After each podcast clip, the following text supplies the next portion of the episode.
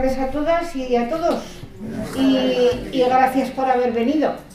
Porque para mí es una gozada que una vez que organizas pues una, charla, pues mm, que, que, acudáis. Para mí es una cosa grande y para el ponente también. Que por cierto, hace dos años suspendimos esta charla que la tenía para estas fechas, Antonio, ¿verdad? Sí, sí, sí. Y entonces, pues claro, este año solamente es que hizo el retiro al comienzo del curso en la Universidad de Santana y luego charla en noviembre, enero y, marzo. Entonces dije, pues los que se quedaron el año pasado sin dar, que las den este año. Y entonces, como Antonio se había quedado sin dar nada, pues mm, bueno, Antonio, sin las que no lo conocéis, yo creo que la mayoría lo conocéis, es médico cirujano. Y, bueno, pues es muy allegado a todas nosotras, porque ha venido, eh, la conocen, ha ido por los barrios, a Torrero, a San José, a Las Fuentes, y, hoy le digo aquí, que digo, esto es un sitio estupendo porque viene céntrico para todo el mundo. Bueno, pues él nos va a hablar de mm, la eutanasia, de cuidados paliativos y la ley de eutanasia que está tan en boga hoy día. ¿eh?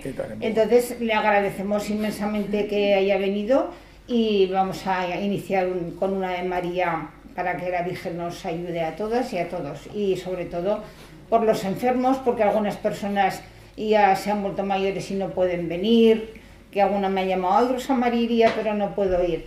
Entonces pues también por esas personas. ¿eh? Dios te salve María, llena eres de gracia, el Señor es contigo. Bendita tú eres entre todas las mujeres y bendito es el fruto de tu vientre Jesús. Santa María, Madre de Dios, ruega por nosotros pecadores, ahora y en la hora de nuestra muerte. Amén. Salud de los enfermos, ruega por nosotros.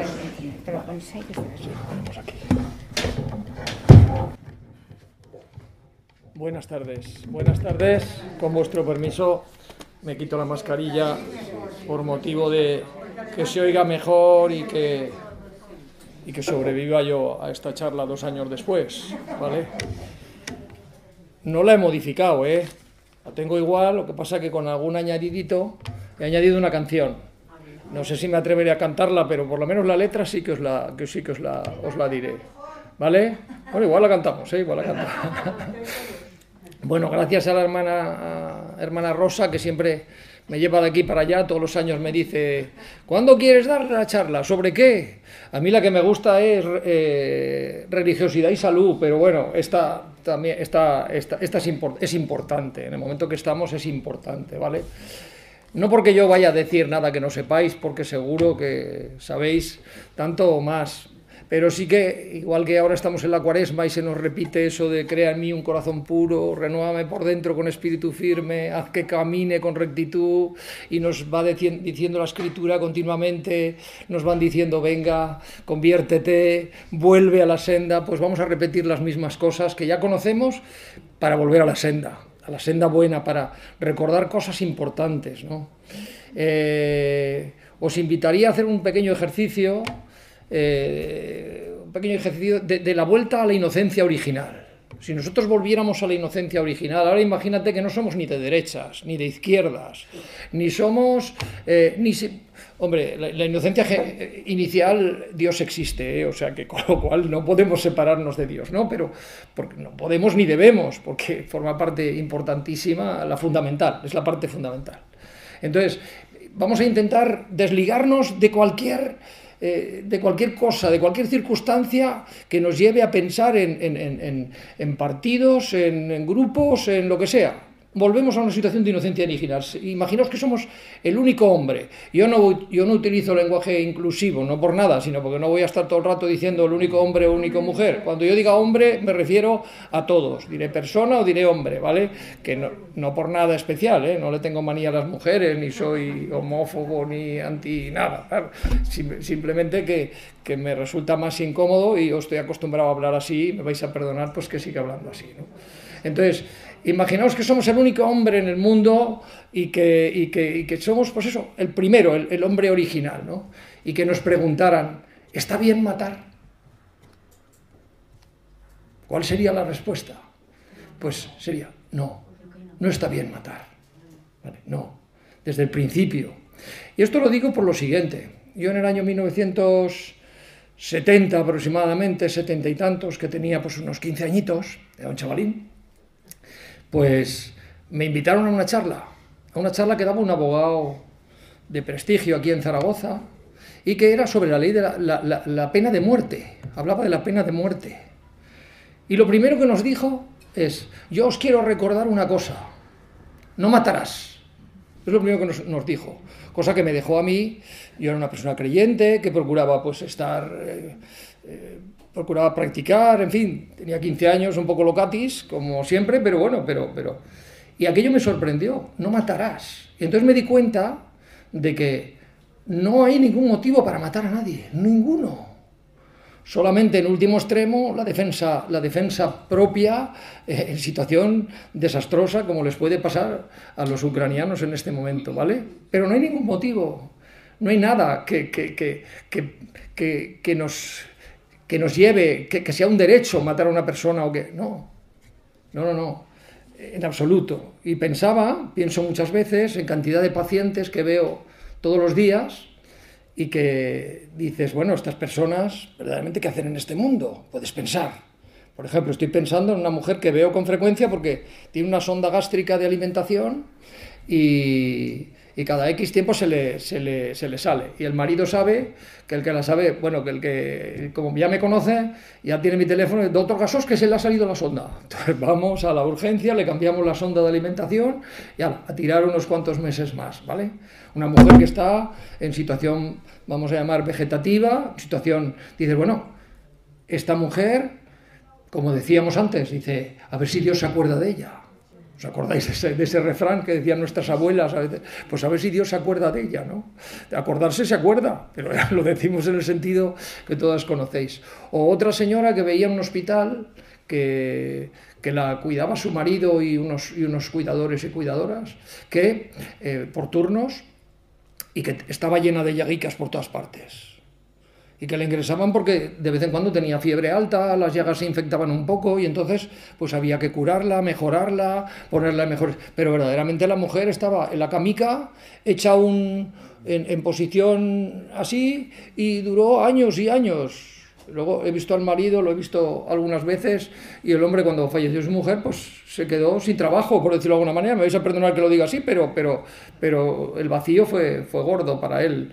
Por supuesto que, que, el hombre estupendo y extraordinario, como cuidó de su mujer, etcétera, etcétera. Entonces piensas, pues lo mejor es que se mueran. Tú lo puedes pensar de esa manera. Lo mejor es que, o no. ¿Por qué lo mejor es que se muera? Porque tenemos si os fijáis, muchas veces nos hablamos, nos decimos, ¿cómo estás? Y todos ofrecemos, ¿cómo estás a la salud? Según cómo estoy de salud, estoy bien o estoy mal, ¿vale? O según cómo estén mis hijos de, o cómo estoy de dinero. Y ahora viene la canción. Hay una canción famosa que dice, tres cosas hay en la vida. Salud, dinero y amor. Y el que tenga estas tres cosas, que le dé gracias a Dios. Bueno, ahí. ¿Y si no los tiene? Y si no tiene salud, dinero y amor, si yo no tengo ni salud, ni dinero, ni amor, por eso dejo de ser digno. No por no tener salud, dinero y amor, dejo de ser digno. ¿Dónde está la dignidad de la persona? Punto clave. Entonces, cuando asimilamos calidad de vida, que es un tema que se habla mucho, hay que tener calidad de vida, si no acabas tu vida con calidad de vida, pues mal asunto. Yo no quiero tener mala calidad de vida. Nos Salud, dinero y amor, que por cierto la canción no está mal, ¿eh? Tres cosas hay en la vida. Pues salud, dinero y amor. Y el que tenga estas tres cosas, que le dé gracias a Dios, dice la canción. Pero es que luego, eh, esto es una, pequeña, una pequeña broma, ¿no? Eh, luego dice, el que tenga un amor, que lo cuide. Y la salud y la platita, que no la tire. o sea que, el que hizo la canción no era tonto, ¿eh? no, no era tonto, no era tonto. Bueno, pues la dignidad humana no está en la calidad de vida solamente, por supuesto. Porque entonces los que, los que van a trabajar con dolor de cabeza todos los días, pobres, esos tienen menos dignidad. El que va en una silla de ruedas o lleva un andador tiene menos dignidad. ¿Qué es lo que da la dignidad al hombre? ¿Qué es lo que da la dignidad? Porque todas estas personas estas dos personas de las que os he hablado, que son casos reales y otros que conocéis vosotras muchísimo mejor que yo, eh, pues todos, todos estos casos existen, están ahí y esas personas tienen un valor incalculable, incalculable. Esta mañana estaba con un amigo y le he dicho, y, lleva una pulsera de Medjugorje, no sé si conocéis el, santuario de Medjugorje, eh, donde se habla de unas apariciones de la Virgen. Entonces le he preguntado, ¿has estado en Medjugorje? Dice, sí, estuve hace unos años y me pareció un sitio estupendo. Dice, y yo no sé si habrá apariciones o no, dice, pero a su alrededor hay una auténtica, eh, hay un auténtico, hay muchas labores sociales, de ayuda a niños no sé qué, de ayuda a ancianos de no sé qué, de tal, digo, pues entonces seguro que es de Dios, seguro que es de Dios. Porque la dignidad no se mide por tener salud, dinero y amor, por tener más dinero o por tener menos, ¿vale? Además, si os fijáis, la vida de esas personas, de estas que yo estoy hablando, tienen riqueza por todas partes. Tienen grandes riquezas. Grandes riquezas. Primero, son capaces de recibir amor. Cosa que es fantástico. Yo puedo darle amor a alguien, puedo darle cariño a alguien y eso me va a dar una satisfacción que no la dan el dar millones. Puede darnos cariño a la persona esa persona puede darnos amor, porque aunque solamente esté con gemidos, muchas de ellas son conscientes o tienen momentos de conciencia. Bueno, en estados ya muy vegetativos, dudo que tengan un estado de conciencia, pero sí que tienen capacidad de sensibilidad, capacidad de, encontrarse. Aún me acuerdo una vez de lo que me he, arrepentido, que entré en la habitación de una chica joven de unos 20 años que tenía una, esclerosis eh, había tiene una esclerosis, pero ya en situación terminal. Era una chica muy joven y que estaba en su perfecto cabal. Y cuando entré dije, aquí viene el doctor peligroso que hace daño a sus pacientes. Y se echó a llorar. ¿Cuánto me he arrepentido de haber dicho eso? Luego le, le mimé y le cuidé todo lo que pude con todo el cariño del mundo. Pero lo dije en plan de broma, pero no me di cuenta de que esta persona eh, tiene una sensibilidad y sabía que muchas de las cosas que yo iba a hacer le iban a doler porque realmente era así, pues tenía una úlcera en el sacro espectacular, espectacular. Que la mejoramos mucho y luego ya no le hacíamos daño en las curas y la verdad es que fue, fue una experiencia maravillosa. Y además cuando falleció me llamaron, me llamaron para decirme lo que había fallecido y que y, estar en el cielo porque, porque fue una mujer extraordinaria a pesar de su juventud, de cómo llevó su enfermedad, ¿vale? Pues todas estas personas tienen una riqueza, poseen una riqueza maravillosa. Dan amor y, son capaces de recibir amor. Pero es que además hay cosas tan, tan sencillas como que nos hacen mejores a nosotros. Nos hacen capaces de aprender a cuidar, de aprender a curar. Nos ayudan a, a tratar a personas con dificultades. Nos hacen mejores. No nosotros a ellos, sino ellos a nosotros. Nos hacen mejores. Dan trabajo a gente, cuidadores, enfermeras, médicos. Crean riqueza. Riqueza también económica. ¿Vale? O sea que os estoy dando pinceladas, ¿vale? Por supuesto que, que, lo más importante es su dignidad. ¿Qué es lo que da la dignidad al ser humano? Pues aquí la clave está en conocer la verdad. Si yo conozco la verdad, las cosas pueden funcionar. Si no conozco la verdad, pues me va a pasar que no voy a ser libre. Esto no lo he dicho yo, lo dice Jesucristo. La verdad os hará libres. Si un juez no tiene todos los datos, si no conoce la verdad, no puede juzgar. Si yo ahora os pregunto, que esto lo he hecho alguna vez, os pregunto a todos, un día con unas universitarias, les pregunté, ¿y esto qué es? Y todo el mundo contestó, un vaso. ¿Vale? Porque ¿cuál es la verdad? Es un vaso. Es evidente. de plástico, pero es un vaso. ¿Vale? Y todo el mundo, no voy a decir, no, es una lavadora, porque yo metí un calcetín y lo lavé. Bueno, pues le miras y dices, este está un poco taradillo. La verdad, la verdad no la creo yo. yo. Yo no creo, la verdad, la verdad está allí. Yo tengo que buscar la verdad.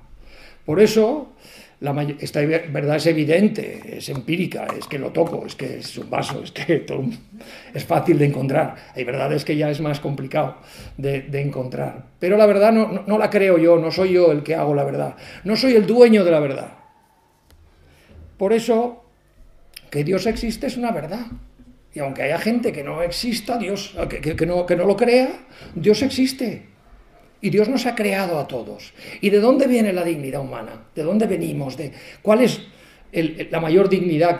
¿Quién nos ha dado la mayor dignidad? Que somos, estamos creados a imagen y semejanza de Dios. Esa es la mayor dignidad.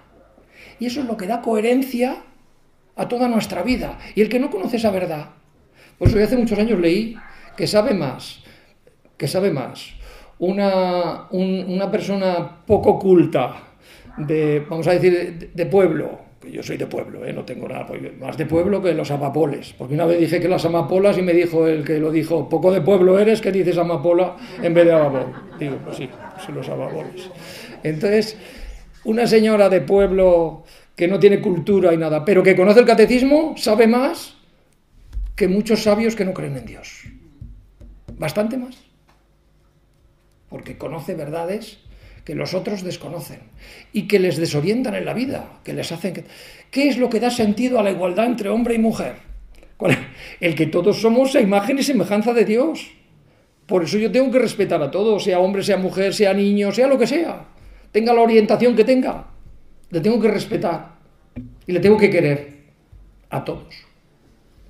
Porque son mis hermanos. Porque la dignidad la da el que estamos hechos a imagen y semejanza de Dios. Y ahora vamos a conocer a Dios. ¿Quién es Dios? Y entonces, si, buscamos, si investigamos, no llegamos a conocer ni una infinitésima parte de lo que es Dios. Por supuesto, nuestra, nuestra cabeza, Dios es un sol, cuando tú miras al sol de frente, el sol tú no le puedes mirar esta luz que te, que te, deslumbra, ¿no? no podemos mirar. Y el ojo, la misión, el, ojo ve con luz. Si ahora apagáramos las luces no nos veríamos. Pero es una luz tan, tan grande, tan grande, tan grande que nos desborda, nos desborda. Dios es la verdad. Dios es la vida. Dios es la belleza. Dios es el amor. Entonces, cuando uno descubre eso, descubre el sentido de la vida de las personas, de todas las personas y que no somos nadie para eh, acabar con la vida de una persona. ¿Qué es la ley del aborto? Hay la ley de, bueno, la ley del aborto también. ¿Qué es la ley de la eutanasia? Es una ley en el que eh, los una serie de señores eh, gobernantes determinan que se puede matar a un ser humano directamente. Eso sí, lo tienen que hacer los médicos, ¿eh? No lo hacen los políticos, no, no, lo tienen que hacer los médicos porque así está puesto en la ley. ¿vale? Yo digo, bueno, pues ya que has hecho una ley, crea usted, cree usted un organismo de, verdugos, verdugos políticos y oiga, ustedes los matan, porque me tienen que hacer a mí médico que mate a otra persona? No, hombre, que puedes, que puedes objetar. Digo, yo, yo, no tengo derecho a matar a nadie. Y, y nadie tiene derecho siquiera a desearse la muerte a, matarse a sí mismo. Porque ya sabéis que la ley de eutanasia es ley de eutanasia y de suicidio asistido. ¿Qué diferencia hay? Muy fácil. En una, el acto es que el médico le inyecta o, realiza una serie de acciones para acabar con la vida en ese mismo momento de esa persona, de esa persona que ha pedido que lo mate. Ese es el, la eutanasia directa. Y luego tenemos el suicidio asistido, que es lo mismo, pero en vez de ser el médico el que realiza la acción para matar, es el propio paciente, el propio enfermo o el propio, propio personaje que eh, se, auto, se autodestruye metiéndose con lo que le da el médico y en presencia del médico. Esa es la diferencia que hay. En un caso es el médico el que hace la acción directamente y en otro caso es el paciente con lo que le da el médico y con los consejos del médico y en presencia de ese médico. ¿Vale? ¿Quién soy yo, médico? Además, Tú imagínate que vas a un médico que en la puerta de aquí está haciendo eutanasias y en la puerta de aquí intenta curar. ¿Qué pasa? La sociedad se viene a pique. Y eso os lo digo porque hace muy pocos días, muy poquitos días, hace 10 o 15 días, he palpado cómo la eutanasia está haciendo daño en la profesión de una manera grave, grave. Yo nunca había visto lo que, lo que vi el otro día. Me llamaron de un hospital Fui al hospital, vi a una paciente que estaba en muy mal estado, que necesitaba una cirugía urgente. Yo iba desbordado de todo tipo, llamé, como estoy en un equipo de cirujanos, llamé a un compañero, le dije, ¿no te importa hacerte cargo? Era, era de noche, además. ¿No te importa hacerte cargo? Me dijo que no, fue, fue muy bueno el, médico eh, en todos los aspectos, muy profesional además. Fue, la operó, porque esa mujer necesitaba una operación, porque tenía una perforación de intestino grueso que, que, ya llevaba muchos días y una peritonitis fecal, que es una de las cosas peores que te puede pasar, ¿vale? Porque si no te das cuenta, en 24 48 horas se te lleva y esa mujer llevaba ya tres días mal, tres o cuatro. La operan, le arreglan, el, le arreglan con, con trabajo, con esfuerzo, de manera nocturna, le arreglan todo y la llevan a la UCI. Y en la UCI le hacen análisis pertinentes y el de la UCI dice, esta mujer se va a morir. Era razonable que esa mujer se fuera a morir. Pero al día siguiente que yo paso por ese hospital, me la encuentro en una habitación que no le dieron ni 24 horas de, posibilidad. Me la encuentro en una habitación sedada, con sedación terminal, que eso no es que la fueran a matar, ¿vale? Pero ni siquiera llevaba un gotero para alimentarse. Y lo mínimo que se... cuando una persona ya está en situación terminal, que ya te mueres, que ya se ve que lo mínimo que se puede hacer es alimentarla. Lo mínimo. Bueno, pues eso es consecuencia de la grave cultura de la muerte, y no quiero ser negativo, ¿eh? No quiero ser negativo. La grave cultura de la muerte que se nos ha instaurado en este país. La muerte por abajo, el niño no nacido, y la muerte por arriba, el paciente. Esto en el... Me, vais a perdonar que ahora sea un poquito negativo en las cosas que yo voy a decir, porque voy a contaros cosas no agradables, no agradables desde el punto de vista teórico, ¿vale? No, es que me vaya a poner a contar aquí barbaridades, sino simplemente el, el, plano inclinado en que los países que tienen la eutanasia aprobada, como Bélgica, como, como Holanda, ha sido de tal calibre que hasta hace poco fueron a... Fueron las asociaciones de discapacitados fueron al Parlamento holandés a protestar. ¿qué pasa? Al principio son los enfermos terminales, luego son los crónicos, luego son los niños que no tienen salida, luego son los enfermos mentales. Entonces hacemos la cultura del descarte, la cultura de la muerte y la cultura del descarte. El que no sirve, el que gasta. Entonces, esto es una ley demoníaca auténticamente demoníaca. Me diréis, oh, pero me digas eso, tú eres un extremista. Bien, si soy un extremista, pues, pues soy un extremista. Pero es una ley que hace un daño tremendo a la sociedad. Si no somos capaces, si no somos capaces de cuidar a las personas que están enfermas, ¿para qué estamos? Si no somos capaces, porque no hay enfermos incurables, perdón, no hay enfermos incuidables, hay enfermos incurables, pero no incuidables. Eso es fundamental. Y además, somos inteligentes. Los hombres somos inteligentes. Somos capaces... Ah, hoy en día tú vas en el coche y puedes encender la calefacción de tu casa desde el coche. Oye. ¿Y cómo es ese, ese, ese, ese... Somos capaces de... Tú, con tu, el teléfono móvil que lleváis muchas de las personas que estás aquí, tiene más tecnología que la, que la, que la nave que se fue a la luna. Tú le hablas al teléfono y te lo escribe. Te escribe lo que estás diciendo. Aprietas un botoncito que pone un micrófono y, y te salen las palabras perfectas. Y digo, esto es, esto es magia. A través de lo inalámbrico somos capaces eso, de encender la calefacción, de abrir las ventanas, de encender la luz, pero desde tu coche, con el 5G, bueno, ya. Le pregunto a una, a una señorita llamada no sé qué, que está en el teléfono, no sé dónde está, pero está en el teléfono, y de qué hora es, y te dice la hora. ¿A qué hora juega el Zaragoza? Y te dice la hora que juega el Zaragoza. buenas noches, y te, dice buenas noches, que descanses. y dices, carajo, tú, carajo. ¿Eh? La, ¿Cómo se llama? Alexa, Alexa, Alexa, Alexa, Alexa, o no sé cómo se llaman las otras. ¿Eh? Alexa. Bueno, pues si somos capaces de eso, no vamos a ser capaces de hacer andar a una persona que es un lesionado medular? ¿Por qué no vamos a conseguir que la corriente del nervio pase inalámbricamente? Lo vamos a conseguir, seguro, más tarde o más temprano. Se conseguirá que los lesionados medulares caminen. Es más, ya se ha conseguido en pequeñas, con aparatos, se ha puesto de pie a personas con lesión medular a través de unos especie de robots que les hacen. Había un sacerdote que se quedó tetrapléjico que tenía una silla que con la voz, con el, con el movimiento de los labios, son capaces de conducir, de moverse, de todo. Si el hombre es capaz de eso, ¿cómo no vamos a ser capaces de cuidar al que esté en mala situación? De que no tenga dolor, que no sufra, que tenga la, enfermedad de modo, digamos, eh, tranquilo, que no tenga que sufrir. Hoy en día, con los medios que tenemos, no tendría que sufrir nadie. A ver, sufrir en el sentido del dolor, ¿vale? Sufrir, claro que sufrimos. Y más sufrir, ¿quién ha dicho que sufrir sea malo? Eh, un cuadro tiene zonas oscuras y zonas claras. Si no hay zonas oscuras, no hay, no hay contraste. No se ven las zonas claras. Si es todo claro y blanco, en la vida hay contrastes, todos lo sabemos que un día nos levantamos con un dolor en el, riñoncillo, el otro día nos duele la rodilla, luego va a llover y me duele el coxis y sobre todo cuando ya alcanzas una determinada edad, ¿no? Bueno, hay que, yo creo que hay una cosa muy importante que es conocer la verdad sobre el bien. ¿Cuál es el bien para nosotros? ¿Cuál es el bien para nosotros? ¿El bien es salud, dinero y amor? Es, es el bien. El bien no es salud, dinero y amor, sí, que es un bien, ¿eh? que es un bien. El bien.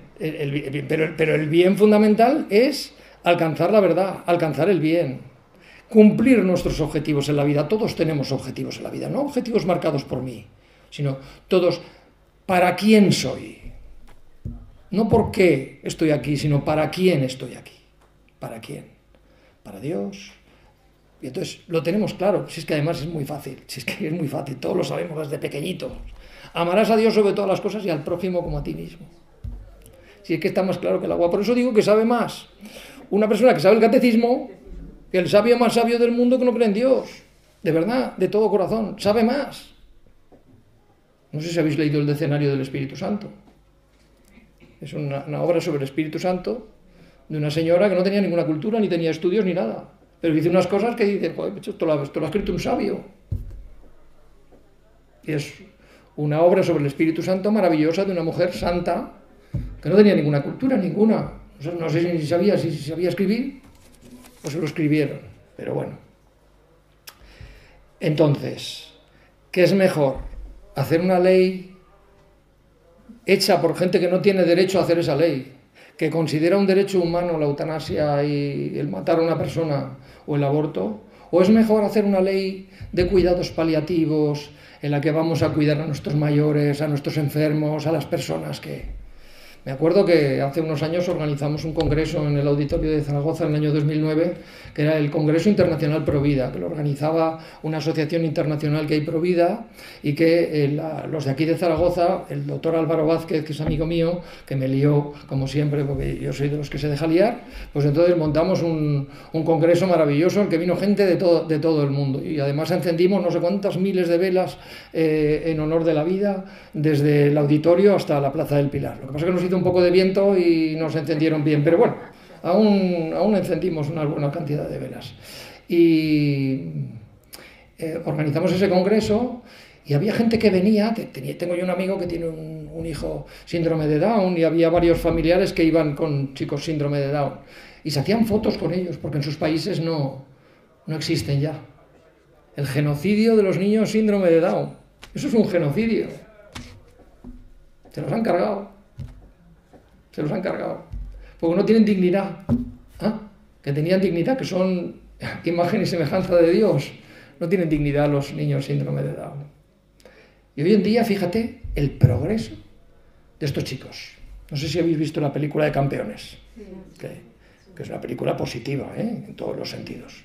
Pero, pero el, que, le dice, que le dice el chico al, al protagonista, le dice, yo hubiera querido tener un padre como tú, pero no hubiera querido tener un hijo como yo. Ese es el criterio que seguimos, ¿vale?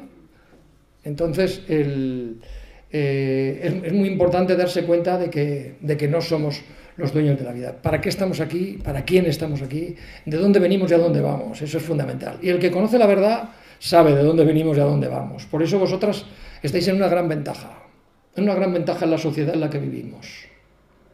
Y y no os creáis que dice, bueno, ¿qué puedo hacer yo para hacer que la sociedad sea mejor? Para que la gente descubra la verdad. ¿Qué puedo hacer yo? Vivir las cosas como hay que vivirlas.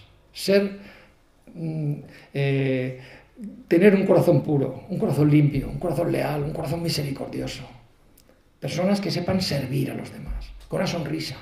Os voy a contar una anécdota que me han contado ayer. Una chica universitaria que se va con sus amigas de viaje, de viaje de, universitarios. Se van porque de vez en cuando pues, hacen sus fiestas y tal. Y se van a Portugal. Pues si van 15 o 20 personas, una persona, era domingo, se levanta un poquito antes que las demás, se viste y se va a misa. Sin importarle si van a decir o no van a, dejar de decir. Se va a misa, luego vuelve, sigue haciendo eh, lo mismo que las demás, se divierten, se lo pasan bien, eh, visitan ciudades. Y el otro día, me lo cuenta la persona concreta, me lo contó ayer, me lo contó ayer, ¿eh? se me ha acercado una, compañera y me ha dicho, eh, fulanita, por ti creo en Dios. Bueno, ¿qué he hecho yo para que tú creas en Dios? Dice, mira, lo primero que me he dado cuenta con la guerra de Ucrania, que, que, tenemos, que, tenemos que ser personas con valores, que las personas que no tienen valores al final acaban haciendo barbaridades como lo que está sucediendo en, Ucrania, ¿no? Gente que no cree en Dios y que le da igual todo y que lo único es el poder, salud, dinero y amor, pero quita el amor, salud, dinero y poder. Vamos a quitar el amor y ponemos el poder, ¿vale? Entonces, eh, dice, y hubo una cosa que me, que me, que me, que me terminó de, de, descolocar, por decirlo de alguna manera. Y fue aquel día que tú, por la mañana, un domingo, que estábamos todos de fiesta, o sea, que, que habíamos ido de fiesta, te, te, levantaste, te cambiaste, te levantaste antes que los demás y te fuiste a misa como lo más importante que tenías que hacer ese día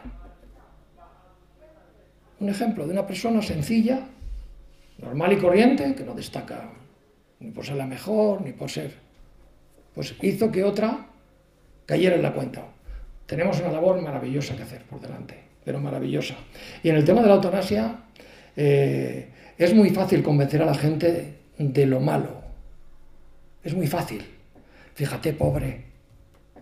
La famosa película esta de Mar Adentro, que se ha promocionado tanto. Pobre tetrapléjico ¿Cuántos tetraplégicos hay que viven, que tienen ganas de vivir, que luchan? Luego se hizo una película maravillosa de Los Intocables, o no sé cómo se llama, de un cuidador de un tetrapléjico que empieza con una persecución policial impresionante, es una película buenísima, buenísima, buenísima, que habla, que tiene sentido positivo de la vida, sentido positivo, del valor de las cosas pequeñas, el valor, no, no, no, no os voy a contar la película, la eutanasia es muy fácil de caer en la de caer fácilmente en la especie de compasión, uy, perdón, en la, en la, compasión, el decir, pues fíjate, pues pobre, lo mejor es que se muera, pues oye, pues no quiere vivir, pues este que se suicida, me contaba Armando Cester, no sé si lo conocéis, que es bombero, eh, médico, que, que él dice, ¿y cuántas veces? Pues gente que lo salvamos del suicidio y nos dicen que somos unos héroes. Y ahora resulta que están haciendo una ley para dejar suicidarse a la gente. ¿En qué, ¿En qué estamos? ¿En qué estamos? ¿Tú le dejarías a un niño pequeño a tu hijo en una, en una fábrica de, de, cualquier cosa, de productos químicos, que fuera suelto por ahí y dijera, uy, qué color rosa más bonito, para adentro, y uy, qué pastilla más mona, para adentro? ¿Se va a morir? ¿a dónde vas? No seas loco. Vale, la, la, y entonces, y te dicen, es que el cuerpo es mío. Yo tengo la decisión plena sobre mi cuerpo. La libertad absoluta. La libertad absoluta. Yo puedo hacer lo que me da la gana con mi cuerpo. Pues no. No puedes hacer lo que te dé la gana con tu cuerpo. Porque hay, hay una ley que está por encima de todas las leyes. Que además no es una ley para jorobar al hombre. Iba a decir otra barbaridad. Pero me he aguantado la ley moral no es una ley que Dios ha hecho para fastidiar al hombre. El, ¿cómo se llama? El, libreto de instrucciones de una lavadora no está hecho para fastidiar a la lavadora, que solamente se puede abrir por la puerta principal, no la puedes destripar por detrás, ¿no? Y que sirve para lavar, no sirve para, para guardar al gato. No sé, si, no sé si nos entendemos.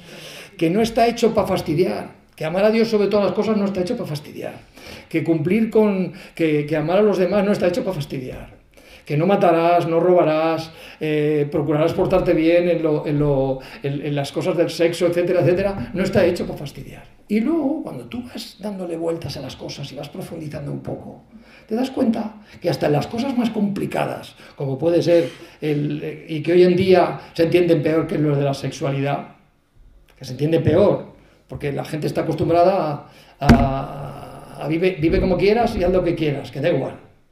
Entonces te das cuenta cuál es la verdad sobre la sexualidad. La gente se ha planteado cuál es la verdad sobre la sexualidad.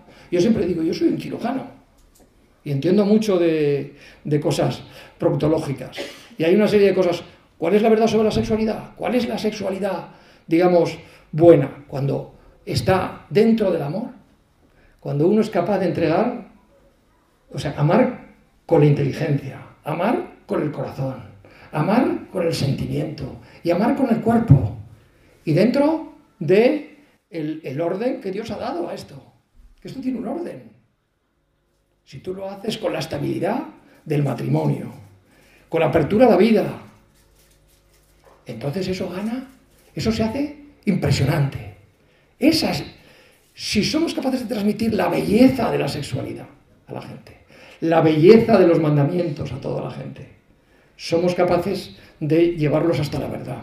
Pero bueno, me parece que me estoy yendo de mi, de mi camino.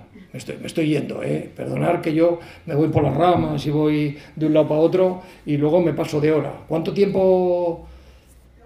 No, no, lo que quiera no, que, que ya veo que hay varias personas dormidas por ahí. Bien, además fenomenal, porque dice, bueno, por lo menos, oye, algo es algo. Antes cuando, cuando me decía a mí, los pacientes me decían, eh, venía el paciente y decía, ¿qué tal vamos? Me decía, pues parece que no voy peor. Yo decía, pero hombre, qué, poco negativo. Y entonces luego pensé y dije, bueno, yo no lo he. Así que si hay alguien que, le ayudamos a dormir una siestecica, pues también está bien. También está Bueno, pues que sepáis que la Asociación Médica Mundial está en contra de la eutanasia, que la Asociación Médica Americana hicieron una votación hace muy poquitos años y ganaron por mayoría, mayoría abrumadora la gente, y que en el propio código deontológico, que esto no es una cosa de ahora, el próximo, el famoso código deontológico, el famoso este, el, ya lo diré, hombre, eh, ese, ese, ya ves, la cabecita ya cuando llegas unos años se te, se te va de paseo. Dice, dice, no dar veneno a ningún paciente. O sea, que esto no es una cosa de hoy en día, ¿eh? Esto de la eutanasia no os creéis que lo ha inventado alguien, un político, un político actual, ¿eh? Que decir que esto, que esto viene, viene de antes. Entonces, eh, pues lo que, lo, que lo que tenemos que hacer es centrar un poquito el que eh, hay que conocer muy bien la verdad sobre el bien, qué es lo que nos conviene, qué es lo bueno para nosotros. No solamente es, eh, porque verdaderamente, ¿cuál es el, el, auténtico mal para el hombre? No es sufrir, no es eh, tener una enfermedad, no es estar cojo o tener diabetes o que te duele la cabeza. El auténtico mal es apartarte de tu finalidad apartarte de tu fin, de lo, que de lo que al final te va a dar la felicidad, que es alcanzar la bondad, que es alcanzar la belleza, que es alcanzar a Dios. Si lo decía Santa Teresa, el que a Dios tiene, nada le falta. Nada le falta. Bueno, pues vamos, acabando. Eh, hemos dicho que lo que nos da la dignidad es imagen y semejanza de Dios que somos imagen y semejanza de Dios, ¿vale? Pero una persona que no cree, estamos fastidiados. ¿Cómo le vamos a decir que Él es imagen y semejanza de Dios y no cree en Dios? Pero Dios nos ha mandado, nos ha dado algo maravilloso, que es que Él mismo se ha hecho hombre. Dios se ha hecho hombre. Y tenemos a, a Jesucristo, Dios hecho hombre. Claro, tenemos una gran ventaja, que es que Jesucristo ha pasado por todo, menos por el pecado ha pasado por todo. Ha sufrido, ha llorado, ha bebido vino, ha estado en bodas, se le ha pasado en grande, ha sufrido, ha curado, ha hecho de todo. Ha ido en barca, ha pescado y ha sufrido las injusticias. Ha sufrido las injusticias. Ha pasado por todo y ha pasado por la muerte. Con lo cual tenemos la ventaja de que Dios, Dios ha pasado por eso. Dios ha sido niño, Dios ha sido adolescente, Dios ha sido todo. Y ha hecho que, todo, que nosotros tengamos, nos ha divinizado de una manera maravillosa. Lo único que tenemos que hacer es seguir su ejemplo, pegarnos a Él, pegarnos a Él, conocer su vida al dedillo y, y estar muy pegaditos, muy pegaditos, muy pegaditos y seremos inmensamente felices en todos los momentos de la vida, cuando suframos, cuando suframos injusticias, que a veces no nos hace sufrir tanto lo nuestro como los de alrededor. ¿eh? A veces nos hace sufrir los hijos, los, los hermanos, las personas, eh, nuestros padres. Pero bueno, que, que sepamos ahí descubrir que, que, que, el sufrimiento tiene un valor, que nos hace mejores, que nos hace más comprensivos, etcétera, etcétera. ¿Qué voy a decir yo que, no, que no sepáis? Termino con unas palabras de Santa Teresa, de Santa Teresa de, Calcuta. Dice, la vida es belleza, admira la vida, ad, perdón, la vida es belleza, admírala, la vida es vida, defiéndela. Tenemos que defender la vida. Estamos en una sociedad que nos han que nos han hecho una cultura del descarte y una cultura de la muerte, pero nosotros que somos inteligentes y que somos personas que pensamos y que tenemos un poder que no tiene nadie, que es la oración, seremos capaces de revertir esto como un calcetín y, volver a hacer una sociedad que, en, la que, en la que brille el, sobre todo la, el, amor, el, amor, a los demás, el servicio a los demás, que, es lo, que, es lo, más importante que podemos hacer, el amor, amar a, todo, a, todos los hombres y, y, hacer que todos seamos mejores y que estemos en las mejores condiciones posibles. Muchas gracias por aguantarme y por estar este rato y si alguien quiere hacer alguna pregunta o quiere comentar algo, ¿eh? que, que, que lo que queráis.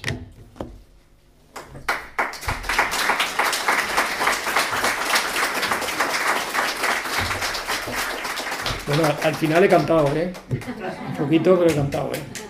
La segunda parte no, porque me, me lo he ensayado antes de venir y, y, había un gallo, hacía un gallo, con lo cual he dicho no, no. La primera parte aún, pero la segunda no. La conocemos. Por eso, por eso. sí, sí. Es de nuestros tiempos. ¿Por? Sobre la sedación. Sobre la sedación. Ah, bueno, sí. Sí, es muy interesante, muy interesante la pregunta, gracias, porque además lo tenía aquí apuntado. ¿eh? A ver, hoy en día gracias a Dios, no, no, no tiene por qué sufrir nadie. Y hay momentos en los que cuando una persona está a punto de morir y se sabe que no tiene, que no tiene salida, pues lo que no hay que hacer es permitir que sufra, ¿vale? Y si él está de acuerdo, su familia está de acuerdo, y si no está en condiciones, y hay las condiciones necesarias para ello, se le puede poner una sedación. La sedación, tú con la sedación no pretendes matar a la persona. Eso es lo primero de todo. Lo importante es la finalidad. La morfina no mata, que lo sepáis. ¿Vale? O sea, si te ponen una sedación no quiere que te, que estén matando. Por eso, a mí me supo muy malo lo de esta persona, es una, es una expresión muy aragonesa, eso me supo malo, que lo dices por ahí y no, no te entienden. Que a esa persona que os he contado no le dieron ni un gotero, es que ni un gotero, ni un antibiótico, o sea, es que lo mínimo, ¿no? Que una persona que tú tienes una persona encamada, en mala situación, le das de comer o de beber, tengo sed, pues le das de beber, ¿no? ¿Qué menos? No, no le dieron nada. La sedación, que es, que es algo que, que, que, se, que, se, debe hacer, en algunos casos terminales, bien, bien, eh, bien hablado y bien hecho, para que las personas se mueran tranquilas. Siempre y cuando el paciente quiera, si está consciente, ¿eh? siempre y cuando el paciente quiera y la familia esté de acuerdo. Pero la familia no manda. Si el paciente está consciente, es el, paciente. Y sobre todo se, se, debe, se puede poner, se puede poner cuando hay dolores que no, se, que no se pasan con nada, porque hay dolores que no se pasan con nada. Hay dolores que no se pasan con nada, sino es con morfina o con, analgésicos muy fuertes, ¿vale? Y se debe poner en la cantidad adecuada para que tú no mates a esa persona. O sea, no le vas a poner 3 kilos de morfina porque te, te, lo llevas por delante, pero la cantidad adecuada para que le quite el dolor, para que le quite el dolor y esté tranquila o tranquilo. Bueno, la persona estamos en femenino, tranquila. Y luego en situación agónica. Hay agonías que son muy duras, que son muy difíciles, que, es que, es, muy difícil. Entonces, bueno, está perfectamente, no, no haces nada malo sedando a una persona en esas situaciones extraordinarias. Pero lo que no se puede poner es alegremente. O sea, tú no puedes sedar a una persona así porque dice, bueno, se va a morir, tú no sabes cuándo se va a morir. Y si la persona no tiene dolor, tiene todo su derecho a estar con su familia, a despedirse de las personas a las que quiere, a hablar, a, cerrar un poco su vida, porque mucha gente pues tiene cosas pendientes que quiere hacer. Si tú, eh, con el, porque te lo dice la familia, oiga, cédelo, cédelo, cédelo. No. Pero en las condiciones adecuadas, por supuesto que es un instrumento adecuado para que una persona no sufra, tiene todo el, A veces nos olvidamos de, la parte espiritual, los médicos, nos olvidamos de la parte espiritual de las personas, que es la parte más importante además, de, ofrecerles el, el, consuelo espiritual que existe para esos últimos momentos. Siempre me acuerdo, hace muchísimos años, cuando era un médico recién acabado, que una vez me llamaron de una habitación de un hospital, yo era médico de guardia de un hospital de Gerona. Girona se dice ahora, Girona. Entonces fui allí y el hombre buf, estaba buf, más allá que acá. Y le, y le digo, bueno, pues le hice las cosas médicas que tenía que hacer y le digo a la mujer, oiga, ha pensado en llamar al sacerdote porque pues puede ser que esto no vaya bien. Y así muy finamente, hombre, no se asustará, digo, se va a asustar el pobre si está más allá que acá. Digo, total que vino. Y además le dije, además, que coste una cosa, que la unción de los enfermos no solamente cura el alma, sino que a veces también el cuerpo, ¿eh? O sea que, total, que el día siguiente, cuando ya fue el cura, le dio extremo, le dio la unción de los enfermos, que entonces se llamaba extrema unción, ahora se llama unción de los enfermos, que, que es más bonito, ¿eh? Lo de extremo, ¿verdad? Pero, eh, entonces, al día siguiente voy, joder, el hombre estaba como una rosa, pero como una rosa, estaba impresionante. Y entonces le dije a la señora, ve, ve, ve lo que pasa por darle la unción de los enfermos.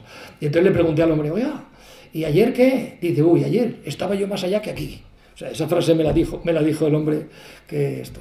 Pues el tema de, de, cuidar el final de las personas, de la vida en esta tierra de las personas es muy importante. Y ahí los médicos, las enfermeras, los acompañantes, los cuidadores, todos tenemos una misión que cumplir. No dejar que se vaya nadie sin cumplir sus expectativas espirituales y, materiales y familiares, que es muy importante, muy importante. Que la gente se vaya en paz.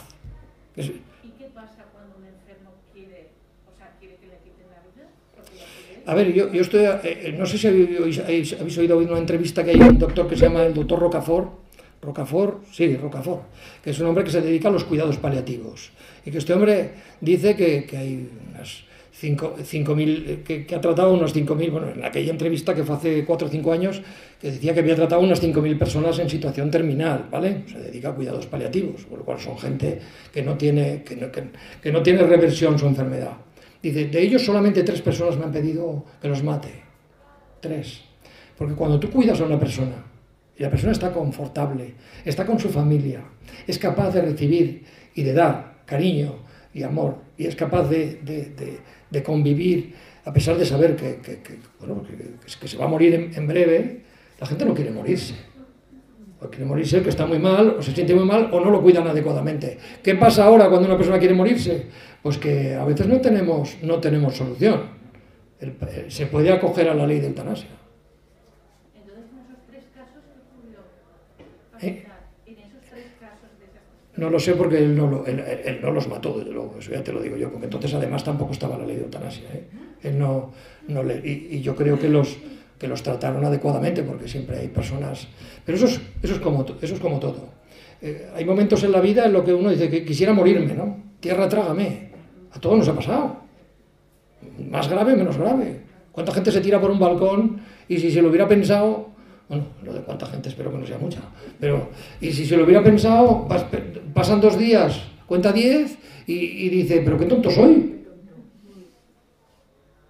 Siempre recordaré el, hijo de unos amigos que se, tiró, que se tiró por una ventana, un chaval de 16 años, se tiró por una ventana por una chorrada. O sea, gracias a Dios había un árbol que le paró. Y luego cuando estaba en el hospital con el brazo roto y no sé qué, decía, pero qué tonto soy. Ahora, gracias a Dios, es una persona que está pues casado con sus hijos, con su familia. Pero si en aquel momento el árbol no le para, que le paró el ángel de la guarda, vamos. A mí me gustaría eutanasia por no usar recursos hablar de cuidados paliativos eh, que, suponen un recurso Ma- mayor, mayor, más, más gasto. Matar a una persona no tiene ningún gasto. Le inyectas un poquito y se va. Ese, ese concepto de no gastar recursos dependiendo de quién. Es un concepto que, que- que se- o sea, que la sociedad se ha apartado de Dios en sus criterios de gobierno y de, y de esto, y entonces no cuenta con que, con que somos seres que somos a imagen y semejanza de Dios. Claro, eso se lo dices en el, en el, en el Parlamento español y se ríen de ti, ¿vale? Pero, pero es la realidad, quiere decir que es la verdad, quiere decir que no estoy diciendo nada que no sea verdad. Entonces, ¿para qué están los recursos? Para cuando se necesitan y hay recursos más que suficientes para todos. Tú, ahora mira los millones que, de los que están hablando en, la guerra, en la guerra, los millones que, que ha metido Europa para, para, para el tema del COVID. Eh, no sé cuántos cientos de miles de millones mandan a España, no sé cuántos cientos de millones de miles de millones llevan a no sé dónde. Los millones que se emplean para las cosas más peregrinas y más tontas. Bueno, pues empléalos adecuadamente. Claro, si tú, que posiblemente vayas a misa con frecuencia, tú todos los días o casi todos los días pides al Señor que los gobernantes, los que tienen eh, esto, eh, gobiernen con, con- con- con sentido común, co- para el bien común. Entonces, ¿qué es lo más importante? Cuidar. ¿Para qué están las administraciones? ¿Para qué eh, yo que, que- que he estado, que he en Cáritas colaborando durante, durante un tiempo, ¿a quién tenemos que cuidar? Al que no puede cuidarse a sí mismo. A ese hay que cuidarlo. Que hay que quitar dinero para que para hacer una, una fiesta de no sé qué que se organiza con motivo de no sé qué, pues se quita de allí, no pasa nada. Hay gastos inútiles. No voy a hacer política, pero claro, tener 24 ministerios y, y- y 500 millones para defender una serie de cosas que, que no, que no estoy ni en contra ni a favor, que sí, que la igualdad, que todo lo que quieras, ¿de acuerdo? Pero, pero que, que- que- que es más importante la, la sanidad, el, el- el gastar, el, el invertir en lo necesario. Claro que es costoso. Por eso es uno de los motivos por el que quieren que, que la gente se vaya por, el- por- por la vía rápida. ¿Vale? Claro. Es decir, que, que eso. Si, si tú con sentido común. de, eh, es como en tu casa, o en la casa de cualquiera de nosotros. Tú tienes un- unos ingresos. Si tú te ajustas a tus ingresos y sabes distribuir bien, ¿qué es lo más importante? Pues lo más importante es que podamos comer, que podamos estar pues adecuadamente bien, que tal, que cual. Pero llega un momento en que a lo mejor dices, "Pues, ya no me da para más. Bueno, pues no me voy de, vaca- no me voy de vacaciones, ¿qué le voy a hacer? ¿Me entiendes? Pues lo mismo, el Estado tiene que hacer lo mismo. Yo lo que no puedo hacer es decir, bueno, me va a gastar dinero aquí, que total, esto es lo que a mí me interesa, ¿vale? Pero resulta que luego desvisto, desvisto a, lo importante, que es la salud de los, de los ciudadanos, la salud de los. la, la- la- educación de los, de los niños bien, bien hecha, eh, la ley de dependencia, si hay cosas muy buenas. Hasta Zapatero hizo una cosa buena, perdonar, eh, que es una broma, esto es una broma, eh, es una broma. La ley de dependencia la hizo Zapatero, que está muy bien, está muy bien. Yo siempre digo una cosa, que tiene que salir alguien, cuando vino Felipe González, a- fue presidente del gobierno, por sus narices, metió la ley del aborto, año 1985, cuando le salen dos millones de personas a la calle y que España en ese momento no estaba a favor del aborto. Pero no hicieron ninguna... No, no, no se les ocurrió hacer un referéndum para lo del tema del aborto. Simplemente dijo, esto lo impongo yo y nos lo impuso.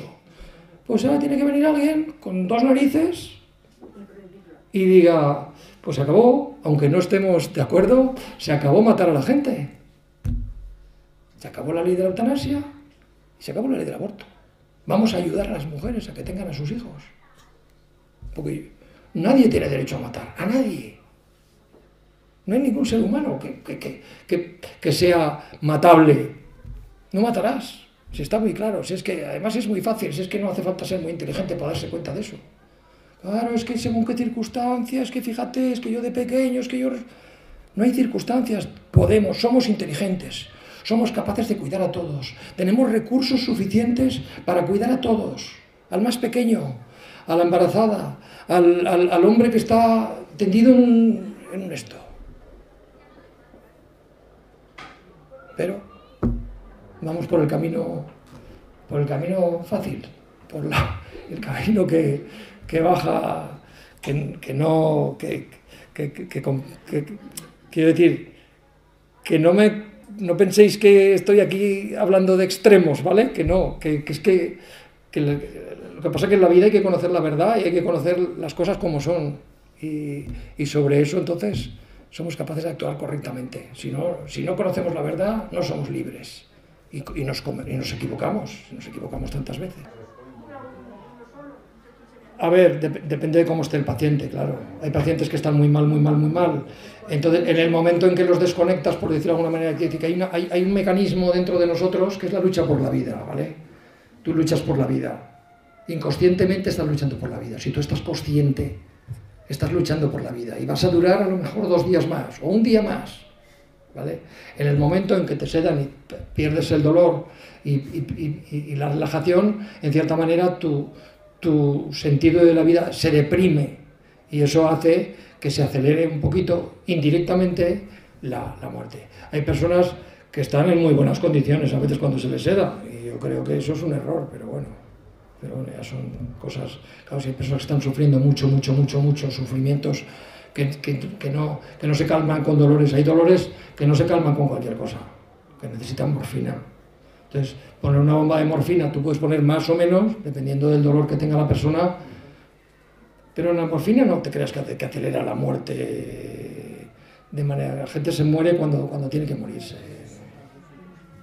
Yo he estado en Francia en un, en un centro anticanceroso ¿Un centro? de cáncer de Sí, sí, 26 años. sí. Ahí enfermera y he trabajado allí 26 años. Pues usted sabe más. Debería subirse aquí y explicarnos. Entonces, em- estuve 10 años en cuidados paliativos terminales. Sí, Y pasa con la jeringa. Bueno, pues sí, que era capaz de calmarse el dolor, claro. Tú tienes que ser siempre, eh, siempre eh, proporcional.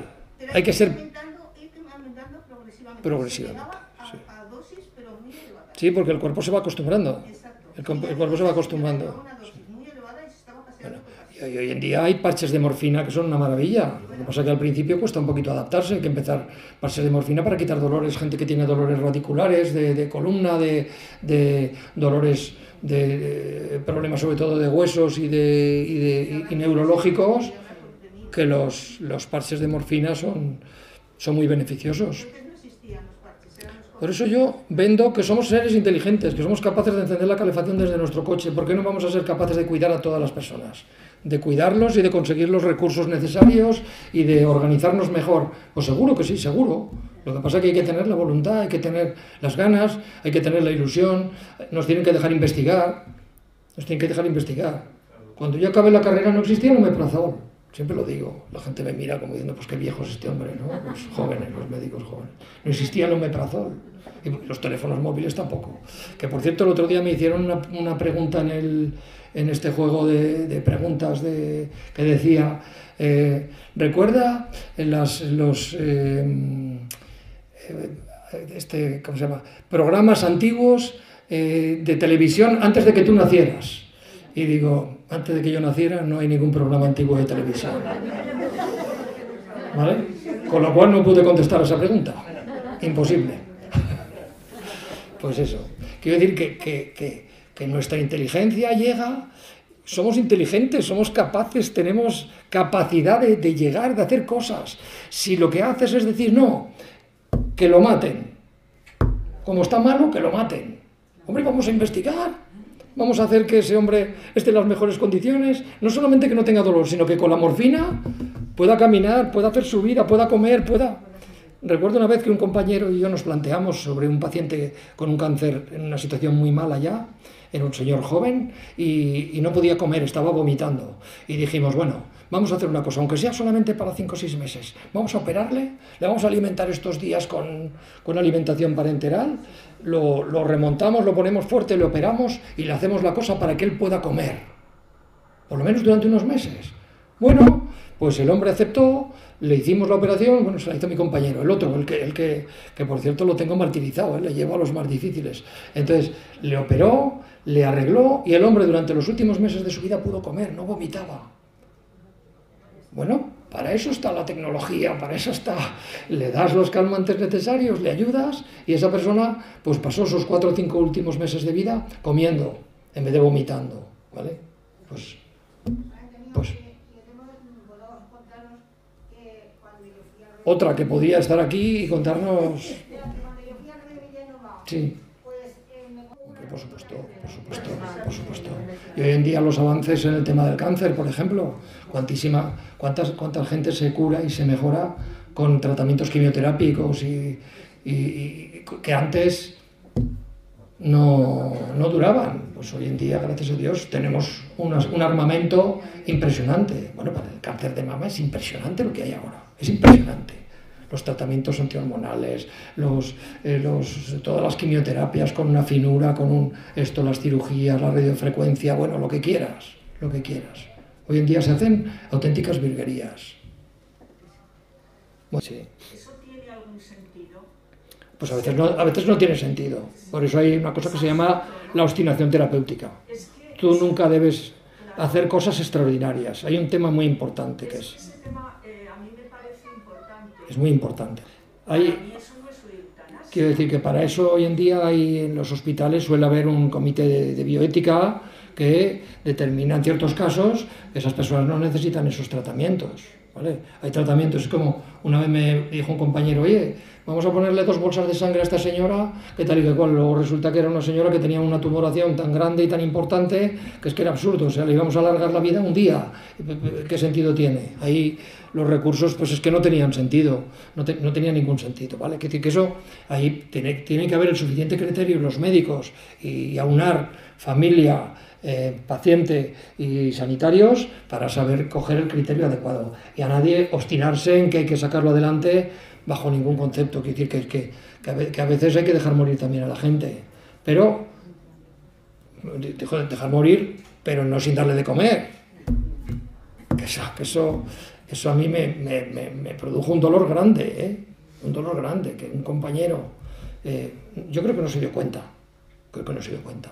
Pero, pero claro, tú, lo- lo mínimo, lavarlo, darle cariño, yo qué sé, alimentarlo, eso es lo mínimo que se puede hacer por una persona, siempre, eso no se puede dejar nunca de hacer.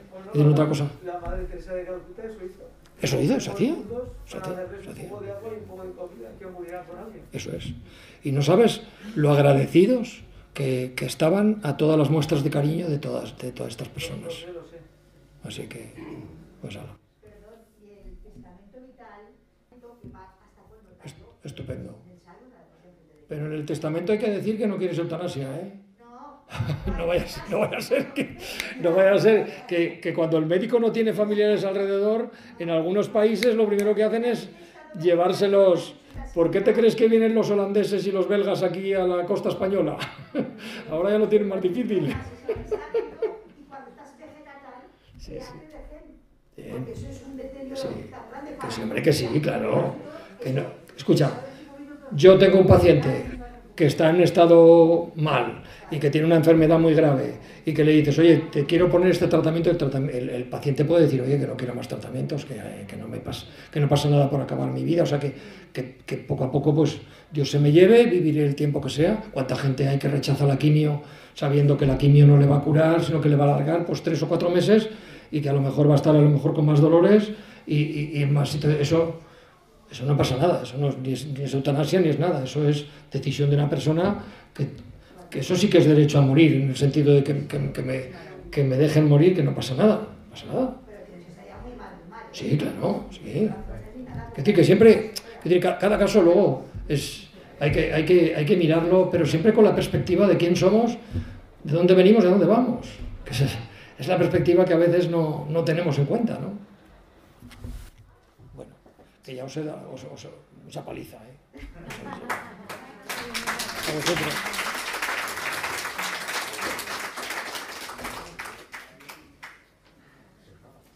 Pues le damos las gracias al doctor Antonio por esta